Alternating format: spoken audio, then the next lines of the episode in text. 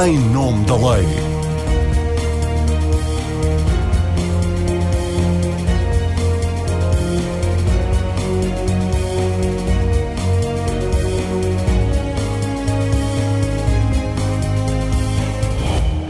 Olá, está aprovada pelo Parlamento a lei da eutanásia. O diploma segue, entretanto, para o Palácio de Belém. O Presidente da República poderá fazer uma de três coisas. Promulga simplesmente o diploma, justificando com a maioria absoluta de votos com que foi aprovado na Assembleia da República, utiliza o veto político, marcaria a sua posição como católico convite e praticante, mas teria pouco efeito prático, porque a maioria que aprovou o diploma o poderia confirmar em nova votação e então não restaria outra saída a Marcelo Rebelo de Sousa que não fosse promulgar.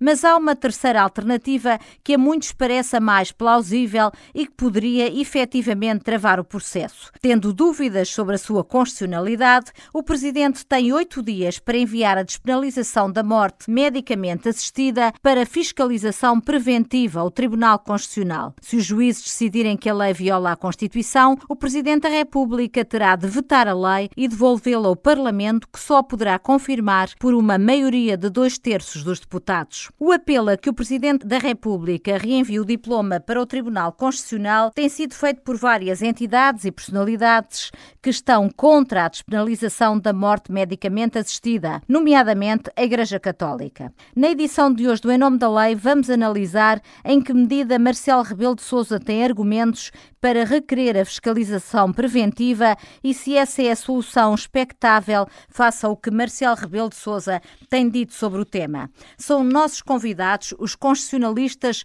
Jorge Reis Novaes, da Faculdade de Direito da Universidade Clássica de Lisboa, e Tiago Duarte, da Faculdade de Direito da Universidade Católica. Obrigada por terem aceitado o nosso convite. Espero que a questão interesse quem nos ouve e no final estejamos todos mais esclarecidos. Queria antes de mais dizer, prevendo que algumas pessoas possam considerar absurdo estarmos a discutir a antecipação da morte, quando a grande questão neste momento no país é exatamente a oposta, salvar o máximo de vidas possível face a uma epidemia que já nos obrigou a, até a pedir ajuda internacional, mas a verdade é que a lei que permite a antecipação da morte está aí, é uma lei da maior relevância, até porque com ela Portugal passará a ser o quarto país da Europa onde a eutanásia é permitida e entendemos que as pessoas que nos ouvem e seguem pela internet e pelas redes sociais devem ter toda a informação sobre a matéria para poderem ter uma opinião esclarecida. Dito isto, parte já para o contacto com os nossos dois constitucionalistas, a quem convido para ouvirem as declarações que Marcelo Rebelo de Sousa fez numa entrevista à Rádio Renascença e ao público. A entrevista não é recente, é de 2018, mas é aquela em que o Presidente da República foi mais longe no que poderá ser a sua decisão sobre o diploma que despenaliza o homicídio assistido e o suicídio ajudado, e onde ele deixa claro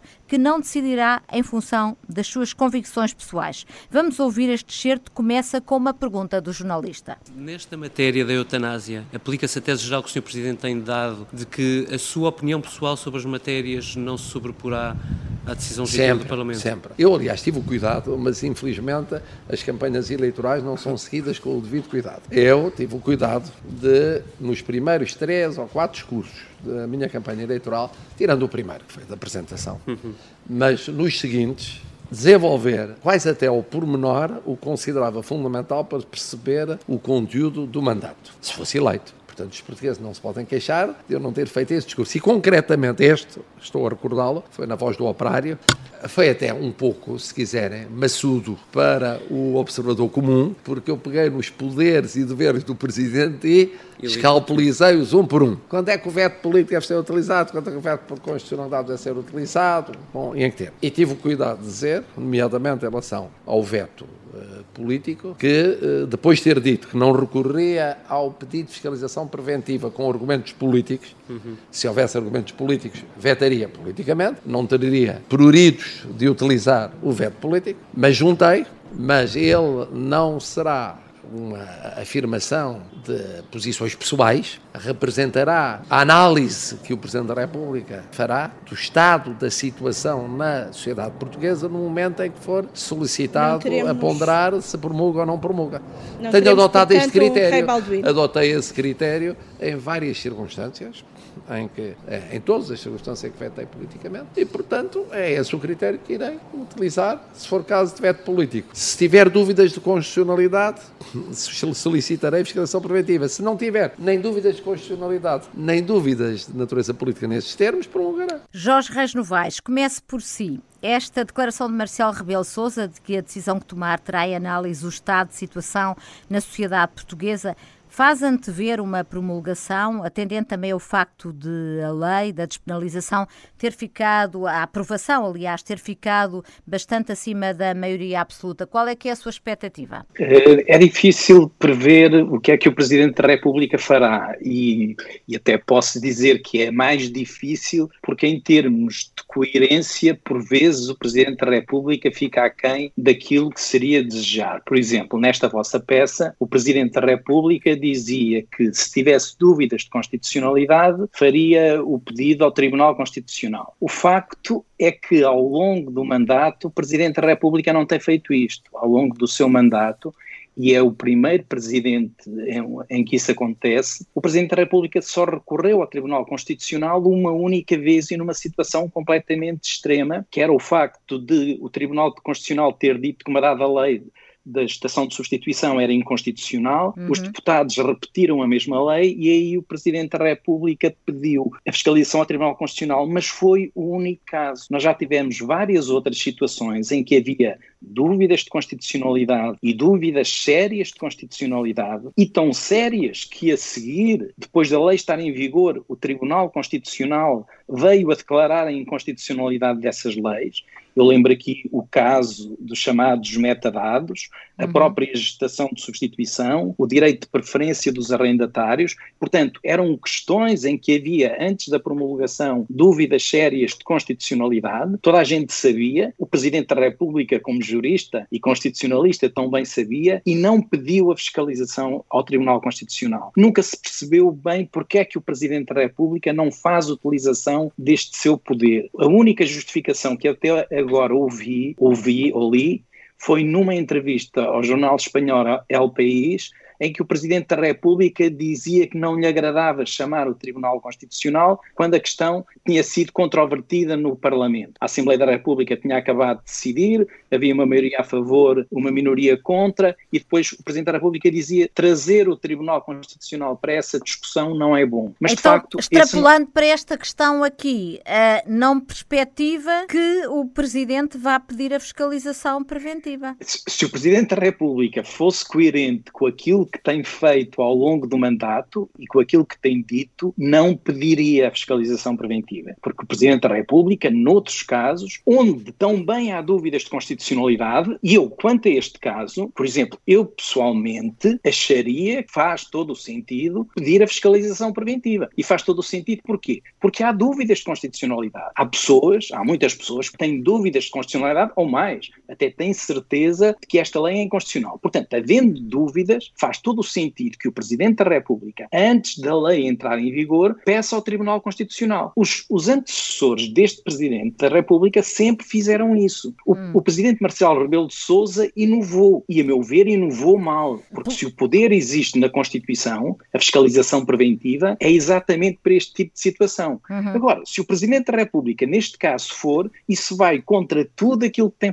que ele tem feito ao, ao longo do mandato. E, portanto, haverá aí uma incoerência que levaria levaria a pensar que, neste caso, ele pediria por causa das suas convicções pessoais, o que é o contrário daquilo que ele acabou de dizer nesta entrevista que acabámos de ouvir. Ele disse que não exerce os poderes em função das suas convicções pessoais, e isso eu concordo. Mas o, o, o Presidente também não é um juiz. Um juiz tem de decidir uh, sem uh, utilizar aquilo que são os seus preconceitos, as suas convicções pessoais. Em relação ao Presidente, o eleitorado escolhe porque se revê nas suas ideias, eventualmente também também nas suas convicções uh, pessoais. É uma escolha, ainda por cima estamos a falar de um órgão unipessoal. São, são duas coisas distintas. Uma coisa é quando as pessoas elegem um presidente, é óbvio que têm em conta a sua história de vida, as suas posições, as suas convicções políticas, o seu passado, aquilo que ele se propõe fazer, e, portanto, isso tudo é, é, é tido em conta na eleição, na escolha. Uhum. Não propriamente o Presidente não apresentou um programa de governo, até porque não lhe cabe governar, e, por exemplo, sobre a questão da eutanásia, evitou pronunciar-se sobre o que é que entenderia, o que é que iria fazer.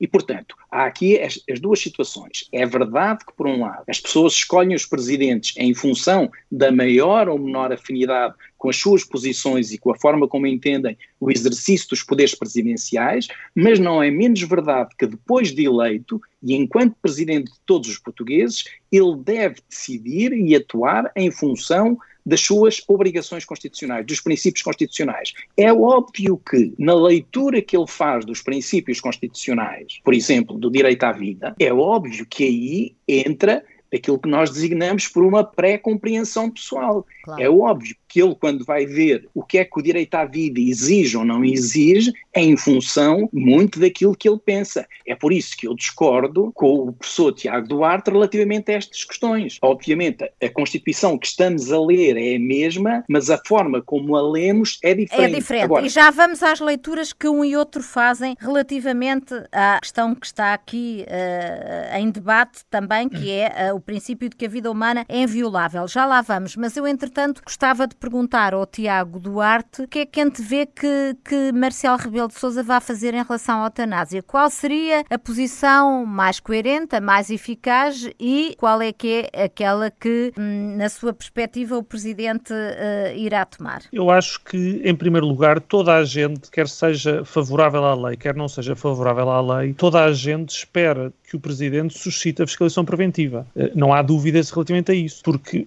quem concorda com a lei e acha que a lei não é inconstitucional, seguramente que gostará de ver o Tribunal Constitucional dizer isso mesmo. Quem não concorda com a lei e acha que a lei é inconstitucional, seguramente gostará de ver o Tribunal Constitucional dizer que a lei é inconstitucional. E, portanto, eh, colocar o tema nas mãos do Tribunal Constitucional eh, é, não, não, é, não é algo que seja querido por uma parte contra a outra parte. Aqui nós estamos numa questão de opinião. Uhum. Toda a gente quer e deseja que as leis que sejam aprovadas em Portugal e que se apliquem em Portugal sejam leis que não uh, estejam, sejam contrárias à Constituição. E, portanto, toda a gente uh, é favorável a esta intervenção do Tribunal Constitucional. E eu espero que o Presidente da República uh, faça isso mesmo. O facto do Presidente da República, nos, nos, últimos anos, ter recorrido muito pouco ou praticamente nada, eu concordo totalmente com a, com a apreciação do Jorge Reis Novaes de que, de que houve casos em que o Presidente poderia ter suscitado a fiscalização e não o fez, isso não quer dizer que se agora suscitar a fiscalização fiscalização seria incoerente, porque a verdade é que este é o caso mais gritante em que a questão da inconstitucionalidade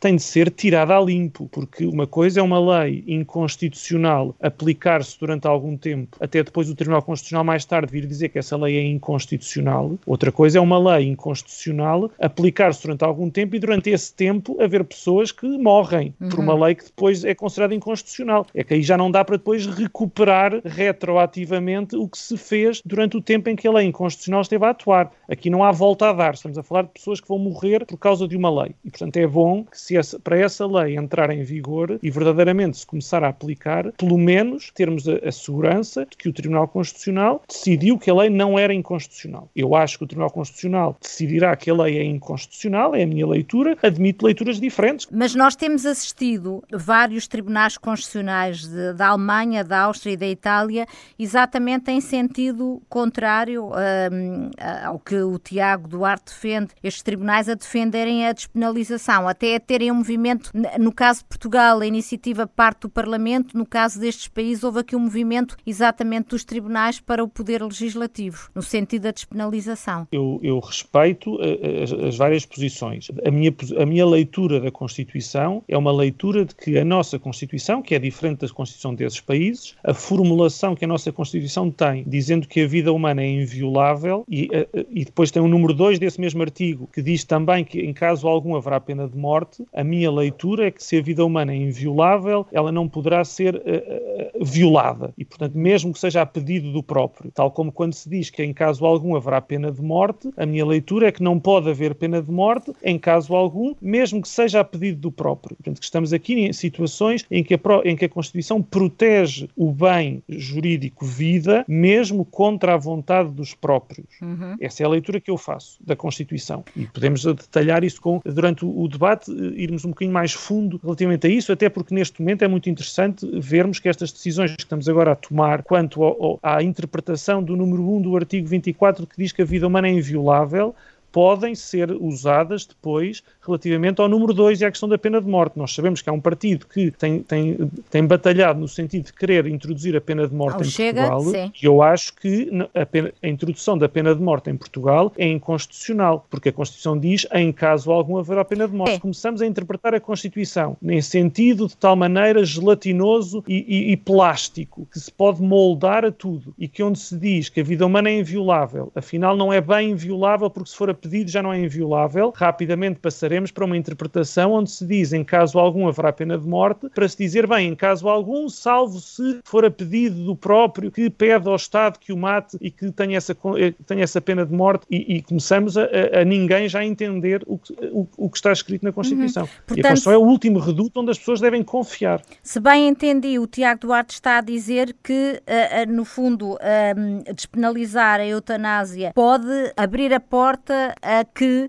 tenhamos um dia ou possa ser considerado também constitucional a pena de morte. O critério é o mesmo. No fundo, quem, quem entende que que, que a eutanásia não é inconstitucional e que não viola uh, o, o, o, artigo que estabelece a inviolabilidade da vida humana, o que diz é, bem, a vida humana é inviolável, mas aqui é a pedido do próprio. E então também terá que interpretar o número 2, que diz em caso algum haverá pena de morte, mas pode dizer, bem, em caso algum haverá pena de morte, salvo se for a pedido do próprio. É porque às tantas a interpretação criativa começa a que ninguém já confie nas normas. Uhum. Jorge Reis Novaes, o que, é que, o que é que pensa sobre esta questão e o risco que o Tiago Duarte considera que existe até eventualmente se abrir a porta a uma pena de, de, de morte em Portugal? Uh, com todo respeito e sem querer ferir nenhuma suscetibilidade, eu acho que aqui, aqui em termos jurídicos, aquilo que o Tiago Duarte acabou de dizer não faz qualquer sentido, não tem qualquer sentido. Em primeiro lugar, quando o artigo 24, número 1, diz a vida humana é inviolável, se isso tivesse a interpretação que o Tiago acabou de lhe dar, não precisava de ter feito a seguir um número 2 a dizer em caso algum haverá pena de morte. Claro, é clarificador. Porque na interpretação, é, é reforçar. dizia eu, se o número 1 diz a vida humana é inviolável e o Tiago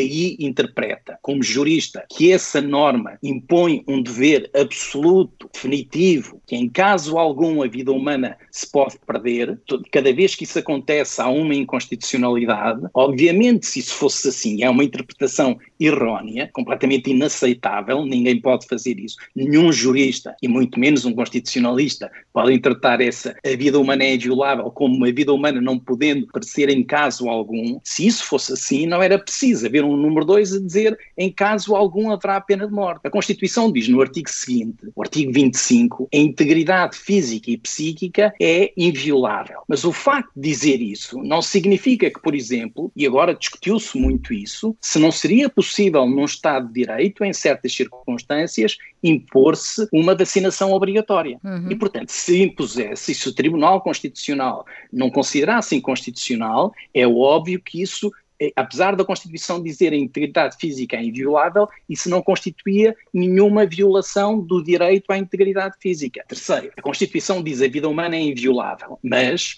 o artigo 41 também diz que a liberdade de crença, de consciência, de religião é inviolável. Se chocam os dois, se os dois, se, se, o direito à vida choca com a liberdade de religião e a liberdade de consciência, por exemplo, no caso de uma testemunha de Jeová, Jeová. É, ó, é óbvio que não há possibilidade nenhuma de resolver o conflito jurídico que não seja fazendo ceder um dos direitos. O que é que isto significa? Significa que o enunciado inviolável é apenas uma forma importante de chamar a atenção para a importância daquele bem, mas não tem o sentido de dizer que é absoluto, que é um direito absoluto, que em circunstância alguma pode ter de ceder. E porque é assim, porque não é um direito absoluto, é que depois a Constituição, o Constituinte sentiu necessidade de, no número 2 do artigo 24, dizer, mas em caso algum haverá pena de morte e no artigo 25, mas em caso algum haverá tortura. Mas, Exatamente porquê? Exatamente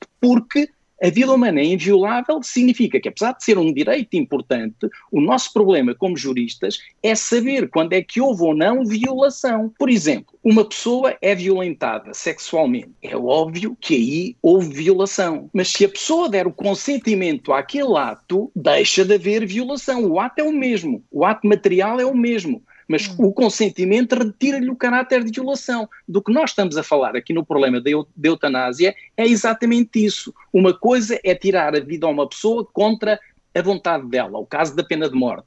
Impossível, absolutamente. Outra coisa é, haver alguém que quer, se, que quer morrer porque está num sofrimento insustentável, insuportável, pede ajuda para o fazer porque eh, não tem condições físicas para ele próprio eh, levar isso à prática e recusar nessas circunstâncias é que constituiria uma violação da dignidade da pessoa, do, do, direito da personalidade da pessoa. É isso que os tribunais constitucionais têm dito, foi isso que o Tribunal Constitucional Alemão, sobre o qual penso que o, que o Tiago Duarte não terá dúvidas sobre, uh, digamos, a importância que ele tem, o reconhecimento, o, o respeito pelas, pelo Estado de Direito e pelas normas da Constituição, o Tribunal Constitucional Alemão acabou há um ano de dizer exatamente isto. Não permitir que, a pedido, se possa ajudar uma pessoa a morrer nestas circunstâncias. E mais, criminalizar quem dá essa ajuda viola a Constituição, Sim. viola a dignidade da pessoa humana, viola o direito de personalidade,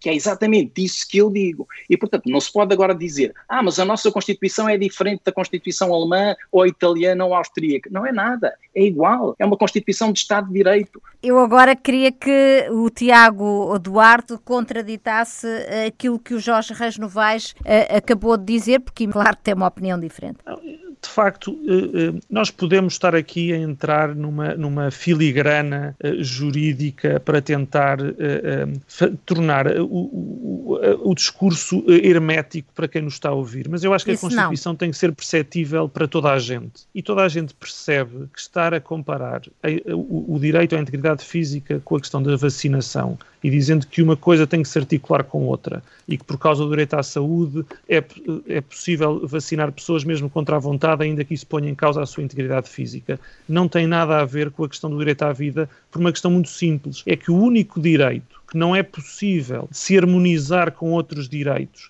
limitando parcialmente é o direito à vida. Uma pessoa na integridade física, uma pessoa continua a ter a sua integridade física, ainda que naquele momento em que está a ser vacinado, a sua integridade física seja ligeiramente posta em causa. Na questão da vida, não se pode pôr a vida um bocadinho em causa, não se pode diminuir um bocadinho a vida para salvaguardar outro direito. O direito à vida é o único direito que não se consegue diminuir um bocadinho, ao contrário dos outros direitos. Mas não é um direito absoluto também. Estamos numa perspectiva diferente. É um direito absoluto no sentido em que não é possível, sem violar a Constituição, não é possível atentar contra a vida humana.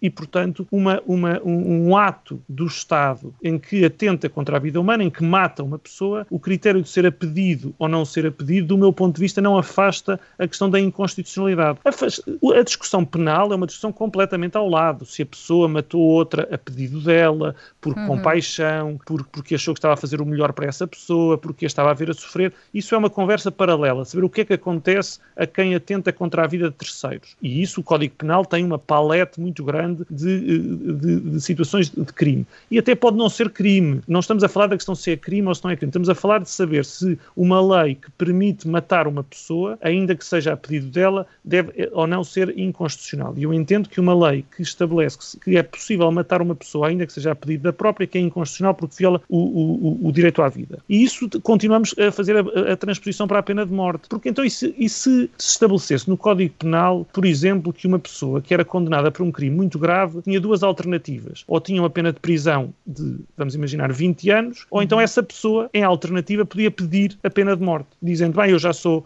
já sou relativamente idoso, entre ficar 20 anos na prisão ou ser condenado à morte, prefiro ser condenado à morte. Será que uma lei como esta seria constitucional? Do meu ponto de vista, a resposta é não. Não era possível fazer uma lei que dissesse que um condenado a 20 anos de prisão, podia dizer, bem, eu em alternativa prefiro condenação à morte. Porquê? Porque, por um lado, a vida humana é inviolável, por outro lado, há aquele reforço da Constituição que diz nem sequer para condenados. E, portanto, uhum. nem sequer para condenados se pode pôr em causa a vida humana. E, portanto, mesmo que um condenado peça para o matarem, o Estado não mata esse condenado. Retém-o na prisão durante 10, 20 anos, o tempo que for. E porquê? Também por causa da questão, porque é, que, porque é que nós todos, imagino eu, somos contra a pena de morte? Por vários motivos, mas também pelaquela ideia do, do erro, de pensar claro. que a pena de morte não tem retorno, não se volta atrás. Se se descobrir que houve um erro, não se volta atrás. E isto também tem a ver com a eutanásia porque na eutanásia também não tem retorno. E nós nunca saberemos se essa pessoa também não se iria arrepender mais tarde. É a mesma lógica do erro. É Será que aquela pessoa, passado uns anos, eh, não, não se iria arrepender da eutanásia? Uhum. Porque afinal estava deprimida e deixou de estar deprimida, porque entretanto houve, uh, estava a sofrer e deixou de sofrer, porque entretanto apareceu uma cura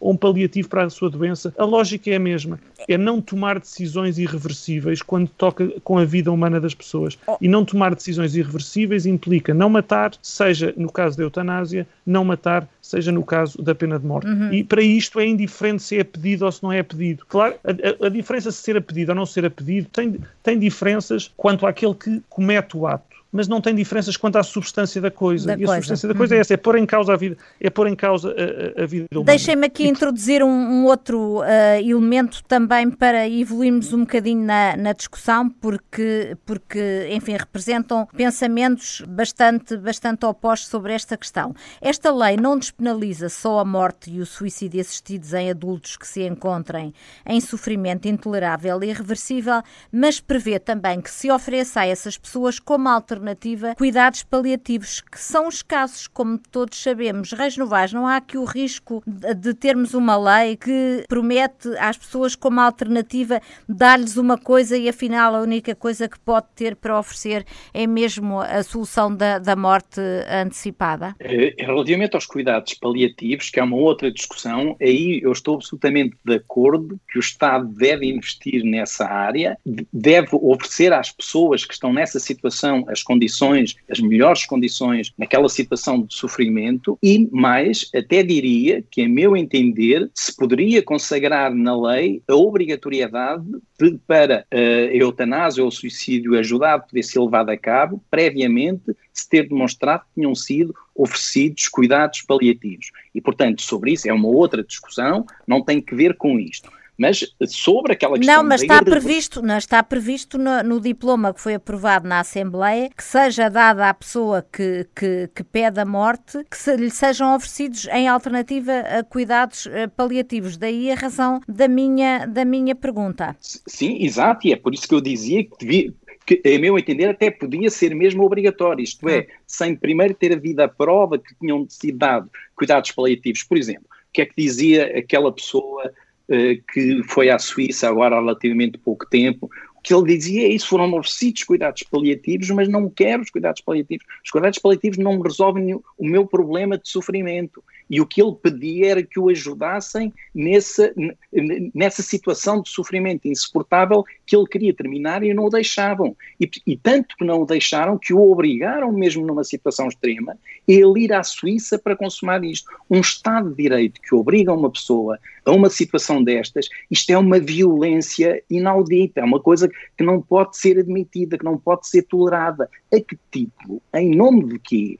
é que se obriga a uma pessoa a viver e impor-lhe uma vida de sofrimento contra aquilo que ela quer, a não ser que seja por porque eu acho que isso é melhor para ti, que é aquilo que o Tiago Duarte faz. Oh, oh, o Tiago Duarte acha que aquilo é melhor para a, a pessoa que uh, uh, tolera o sofrimento e sofre até ao fim para não tocar na santidade da vida. Tudo bem, eu admito que o Tiago Duarte leva a sua vida como quer e, e se, espero bem... Mas, ó Jorge Reis não é tolerar o sofrimento, porque a ciência hoje oferece, embora eu possa admitir que o, o sofrimento possa não acabar na totalidade, mas hoje a ciência uh, tem meios para limitar muito o sofrimento, o sofrimento das e, pessoas.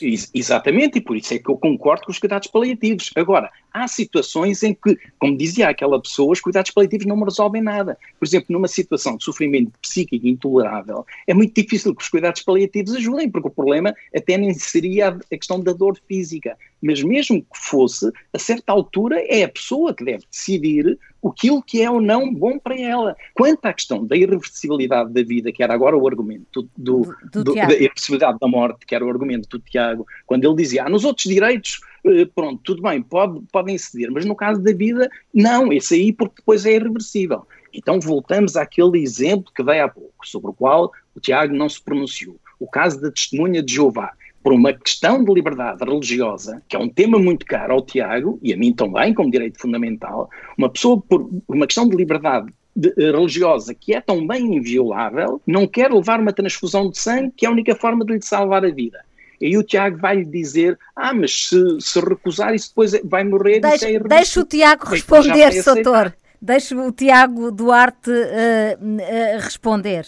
Tiago. O Jorge Reis Vaz tem esta capacidade extraordinária de falar por ele e por mim, mas e às vezes até antecipa bem o meu, o meu pensamento, porque, percebe, ver, porque é, é, claro que nesse é claro que no caso do, do, da testemunha de Jeová a situação também não, não pode ser comparada e o, o, problema do Jorge é tentar sempre comparar situações que não são comparáveis. No caso da testemunha de Jeová, a pessoa está doente, recusa um determinado tratamento. E se recusar um determinado tratamento, todos nós podemos recusar tratamentos. Isso está previsto na lei, está claríssimo na lei, na lei do testamento vital, no Estatuto da Ordem dos Médicos. Esse é um, não é um tema para aqui. Qualquer pessoa pode recusar tratamento. E se recusar um tratamento. É um tema por causa da irreversibilidade não, da morte. Não, se, se uma pessoa recusar um tratamento, o que lhe acontece é que eh, morre. sofrerá a doença e no limite morrerá não, da doença. Mas eu costumo Portanto, dizer é muitas vezes que eu costumo dizer muitas vezes que na eutanásia não se morre da doença. E aliás esta lei até já evoluiu porque nas versões anteriores da lei até a lei consagrava uma mentira em que se dizia que no atestado de óbito devia, devia lá ficar consagrado que a pessoa tinha morrido da doença que tinha. Ora, na eutanásia não se morre de nenhuma doença. O, a testemunha de Jeová que recusa, um recusa uma transfusão sanguínea morrerá eventualmente e espero que nenhum morra porque, porque se consiga resolver o assunto de outra maneira para, não, para ninguém morrer, mas morrerá no limite da doença porque recusou um tratamento. Na eutanásia não se morre da doença, a eutanásia mata a pessoa e, portanto, a, a pedido dela. E, portanto, é uma situação completamente diferente. Quanto à questão dos cuidados paliativos, eh, eh, olha-se para esta lei e vê-se que, de facto, a lei diz uma coisa e o seu contrário. Porque começa por dizer, no, número, no artigo 3 ao doente é sempre garantido querendo o acesso a cuidados paliativos. Ora, nós sabemos que isto é uma mentira, portanto, não é verdade. O Sistema Nacional de Saúde português não assegura hoje este, que isto possa se transformar numa realidade. Portanto, não é possível escrever-se numa lei ao doente é sempre garantido querendo o acesso a cuidados paliativos, porque nós sabemos que hoje em dia não há cuidados paliativos para todos os doentes que queiram. Portanto, escreveu-se numa lei uma coisa que se sabe que é uma mentira. Mas não e pode depois, ser um mas, compromisso do, do não, Estado não é, português? Mas é que não é compromisso, porque, porque se um doente disser amanhã que quer cuidados paliativos, ele não tem esses cuidados paliativos. E a própria lei sabe isso, porque faz esta formulação uh, muito, muito assertiva para poder ser citada em qualquer momento, mas logo o artigo seguinte, logo o artigo seguinte, volta a falar de cuidados paliativos, mas já diz assim: o médico orientador deve indicar a existência de tratamentos aplicáveis, viáveis e disponíveis, designadamente na área dos cuidados paliativos. Ou uhum. seja, o, o artigo seguinte, que depois concretiza, já diz bem o que o médico orientador vai dizer ao doente é há aqui uns cuidados paliativos disponíveis. Se não estiverem disponíveis, vai dizer há aqui uns cuidados paliativos, mas não estão disponíveis para si. E, portanto, afinal, não tem nenhuma alternativa que não seja a eutanásia, porque afinal não há cuidados, cuidados paliativos disponíveis. Aliás, esta lei, se nós lermos a lei de fio a pavio, e eu tive a lê-la, é, toda ela é um inferno. Mas reconhece, não reconhece que é um compromisso melhorado, apesar de tudo, relativamente, porque é um compromisso das propostas dos vários não, não é partidos, é, cinco é, projetos. Não, não é melhorado, porque repare, primeiro, ou nós assumimos que qualquer pessoa pode, a pedido, pedir a morte, que é, julgo, a posição do professor Reis Novaes, no sentido que, se for a pedido, não está a violar a, a, vida humana, porque é pedido, e então aí seria o próprio que teria o direito de pedir que, eh, a eutanásia. Não é isso que a lei estabelece. O que a lei estabelece é que o próprio pede, mas depois passa por um conjunto de médicos que decidirão se o pedido pode ou não ser aceito. Uhum. E, portanto, afinal, já não está nas mãos do doente querer a eutanásia, fica nas mãos dos médicos querer a eutanásia. Depois entra num procedimento completamente burocrático em que passa por vários médicos e por várias comissões, mas depois diz sempre: se o, se o médico orientador achar que não deve ser dada a eutanásia, termina o processo. Mas depois diz logo a seguir: mas pode ser reaberto um processo novo. Novo. Depois fala do médico psiquiatra. Se o médico psiquiatra achar que aquele pedido não deve ser levado por diante, termina o procedimento, mas pode ser iniciado um procedimento novo. E, portanto, isto significa que se todos os médicos que entenderem que os pedidos dos doentes não são suscetíveis de levar à eutanásia, termina esse procedimento, mas o doente, não mudando de opinião, vai querer iniciar outro procedimento com outros médicos, até encontrar médicos que uh, uh, digam favoravelmente a, a pretensão de, desse mesmo doente. Mas então o que se perspectiva é que estes processos se arrastem, sim. Deixa-me só terminar. Depois chega ao fim a uma comissão e dir-se, bem, mas nessa comissão, depois essa comissão então decidirá se a comissão de avaliação, se os pedidos cumpriram todos os requisitos ou não.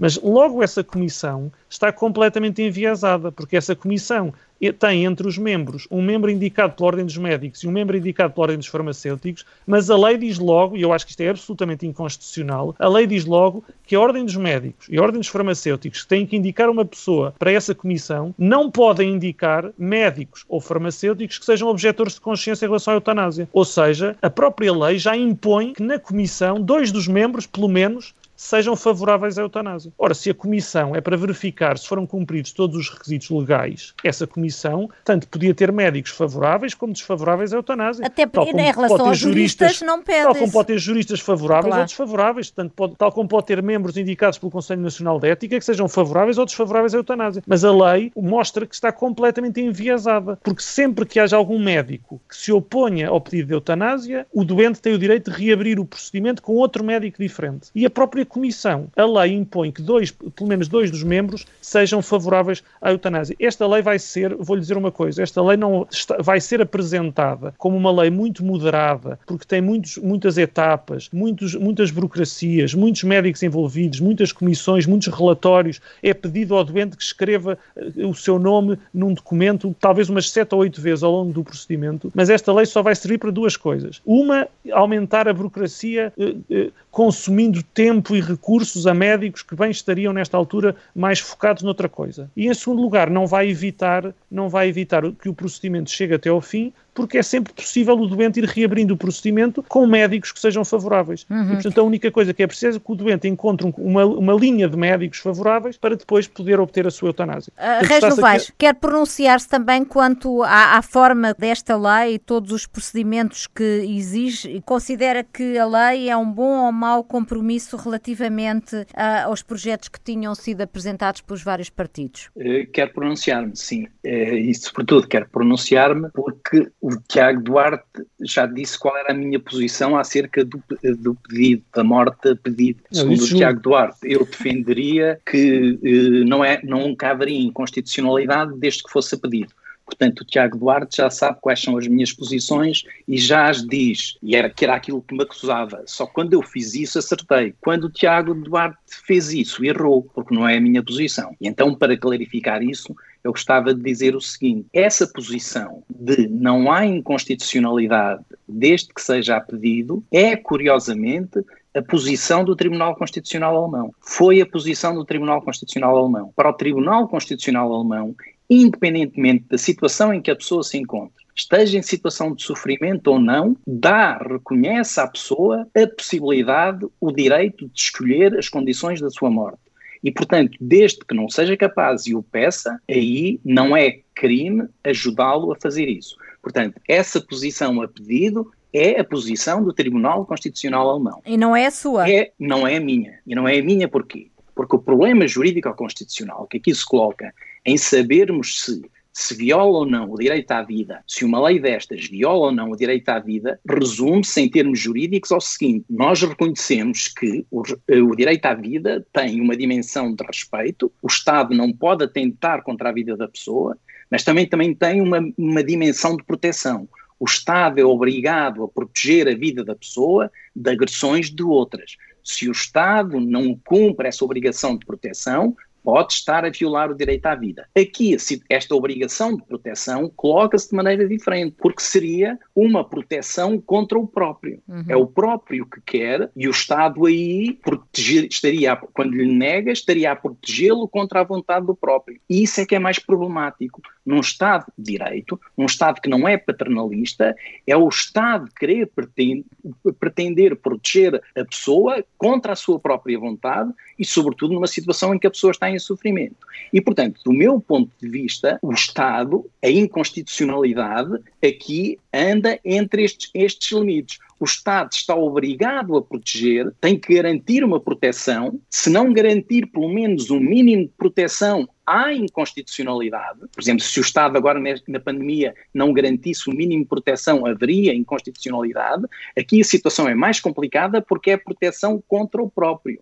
E para esta é que eu acho que a única forma de um Estado de Direito não violar o direito à proteção contra nesta situação, que é proteger a pessoa da sua própria vontade, será naquelas situações em que há todo, há todo um contexto em que se admite que a pessoa se pode vir a arrepender daquilo. Por exemplo, um jovem que depois de um desgosto amoroso eh, pedisse eutanásia. Uma situação dessas é óbvio que aí é um, há um contexto em que há todas as condições para ver que o Estado tem ali uma obrigação suplementar. Claro. Ou seja, tem que. Jorge, mas isso não é paternalismo também? É, é um paternalismo, mas é um paternalismo virtuoso. Porquê? Porque a própria pessoa vai reconhecer e vai mas agradecer não, ao mas Estado. Mas não haverá um paternalismo Deixa-me deixa, deixa acabar, Tiago, deixa-me acabar. Sim, mas uh, acabe, professor. É, é, como, é, como, é, como, é como aquela situação do cinto, do, do cinto no, ou do capacete da moto. É a situação do mesmo tipo.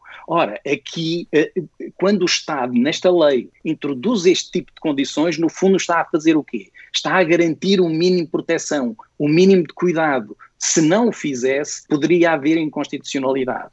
E, portanto, ao contrário do que Tiago dizia, para mim não basta o pedido. É preciso que o Estado garanta que este pedido é genuíno, é algo que a pessoa não se vai arrepender, é algo que é feito com todas as condições. Se a pessoa estiver inconsciente, já não pode acontecer, e nesse sentido, e não há aqui violação do direito à vida Muito... ou da obrigação estatal de proteger a vida. Está claro, está claro o seu raciocínio. Nós já não temos muito tempo e eu gostava ainda de introduzir aqui uma última questão. O Jorge Reis Novaes lembrou há pouco que Marcelo Rebelo de Sousa tem sido um presidente que não recorre ao Tribunal Constitucional, só o fez uma vez em relação à estação de substituição. E este facto foi até muito criticado por vários constitucionalistas que entendem que desta forma Marcelo desvaloriza o órgão de fiscalização da constitucionalidade. E eu perguntava-lhes o que é que perspectivam para este segundo mandato do Presidente? Teremos mudanças na forma como o Presidente interpreta os seus poderes, neste e noutros poderes que a Constituição lhe confere? Tiago Duarte. Marina,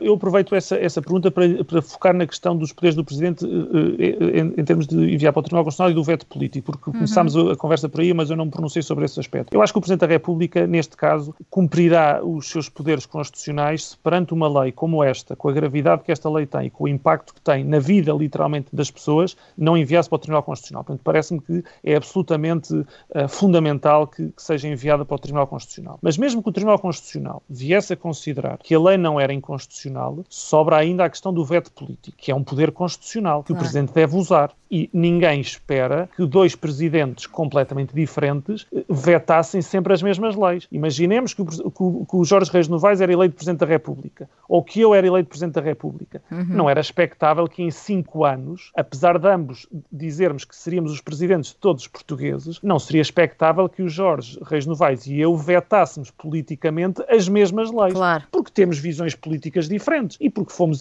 teríamos sido eleitos por eleitorados provavelmente diferentes. E, portanto, é perfeitamente natural que um presidente vete determinadas leis e que, se tivesse sido eleito um presidente diferente, vetasse outras leis. E, portanto, tudo isto tem que ver, obviamente, com as convicções de cada um. E, portanto, se houvesse uma maioria no Parlamento que aprovasse novamente a criminalização da, da, interrupção voluntária da gravidez, e se fosse nesse momento Presidente da República, por exemplo, Marisa Matias, era normal que Marisa Matias vetasse essa lei, tal como eu entendo que se for aprovada, uh, uh, tendo sido aprovada a lei da eutanásia, e se não for considerada inconstitucional, porque o primeiro passo será uh, perguntar ao Tribunal Constitucional o que é que acha sobre o assunto, porque se for inconstitucional, resolve-se o assunto e todos nós concordaremos que se for inconstitucional, inconstitucional. Não queremos leis inconstitucionais em Portugal. Mas se a lei não for inconstitucional, é natural que um Presidente da República, como o Presidente da República eh, eh, atualmente em funções, vete politicamente essa lei por, por entender que essa lei não é a lei que politicamente melhor resolve os problemas do país. E claro que coloca as suas convicções quando toma essa decisão, tal como outro presidente alternativo colocaria as suas convicções para tomar uma decisão alternativa. E Tiago Duarte espera uh, neste, neste segundo mandato um presidente que não ande tanto com o governo ao colo, como muita gente tem, tem, tem dito? Eu espero ter um presidente que cumpra as suas funções constitucionais e represente quem o, quem o elegeu e, portanto, nessa perspectiva, que critique quando tiver de criticar, que apoie quando tiver de, de, apoiar. E, portanto, o Presidente não é nem uma força de bloqueio, nem oposição ao governo, mas também não é um ministro. E, portanto, o Presidente não é escolhido pelo Primeiro-Ministro, não é Ministro, não responde perante o Presidente da República, não responde perante o Primeiro-Ministro, responde perante o país. Quem responde perante o Presidente, ainda que só institucionalmente, é o Governo.